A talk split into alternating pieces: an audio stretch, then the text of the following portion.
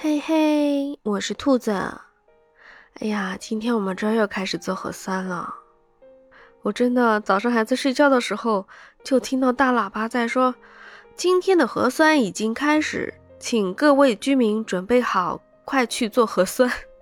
”我从十八号到现在，还没有出过我们这块街区。上海加油啊！那继续我们的蓝信封故事。家人伤我最痛。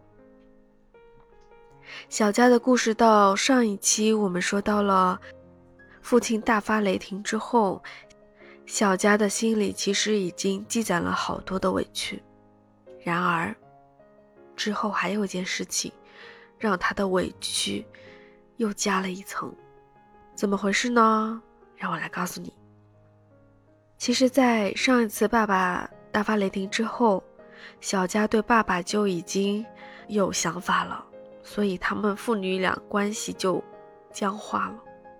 小佳每次看到爸爸都会特意的避开，你想避开，只把他自己的行动，比如说他要去哪儿，要去干嘛，去告诉他妈妈。小佳甚至觉得爸爸非常的不可理喻。就是这样一件事情，是这样的。有一次是小佳的奶奶划伤了脚，但是奶奶不肯去卫生所看，也不让小佳去告诉他爸爸。结果爸爸回来之后看到奶奶的脚肿了，问都没问是怎么回事，就直接向小佳发了火，说为什么没有告诉他。小佳就也很委屈嘛，是奶奶不肯去，对不对？他一个小孩子能怎么办呢？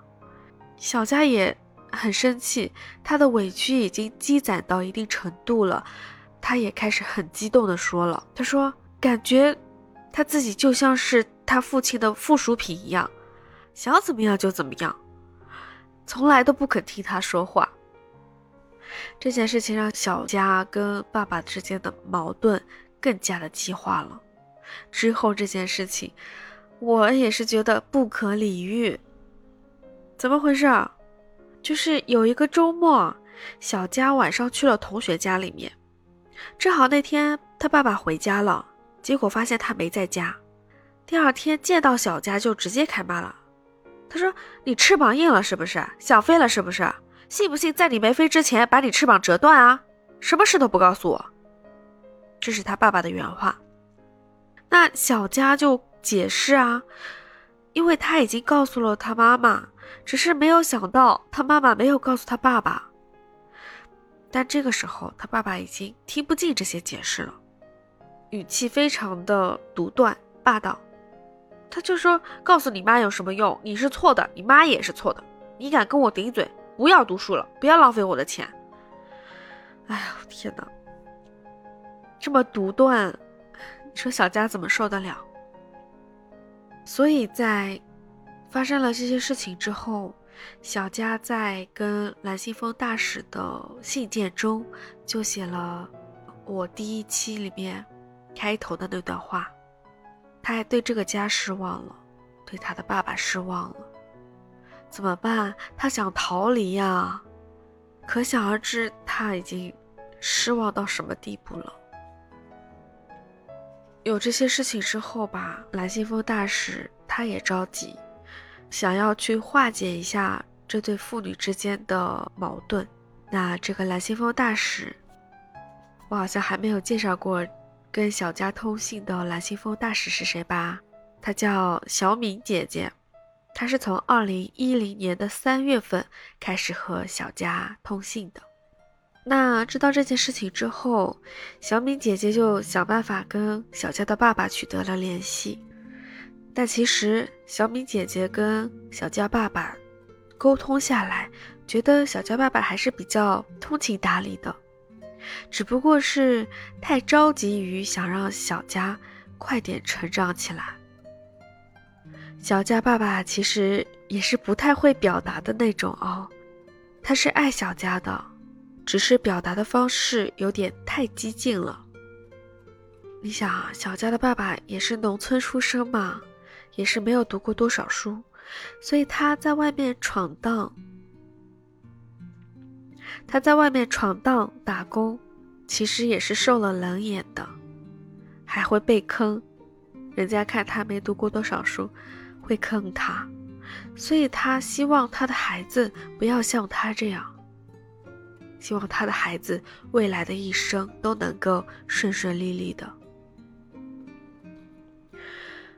后面在小敏姐姐跟小佳爸爸沟通的过程中，小小敏姐姐了解到，其实小佳爸爸对小佳还是很关心的。像奶奶受伤的事情，爸爸是觉得小佳不够懂事，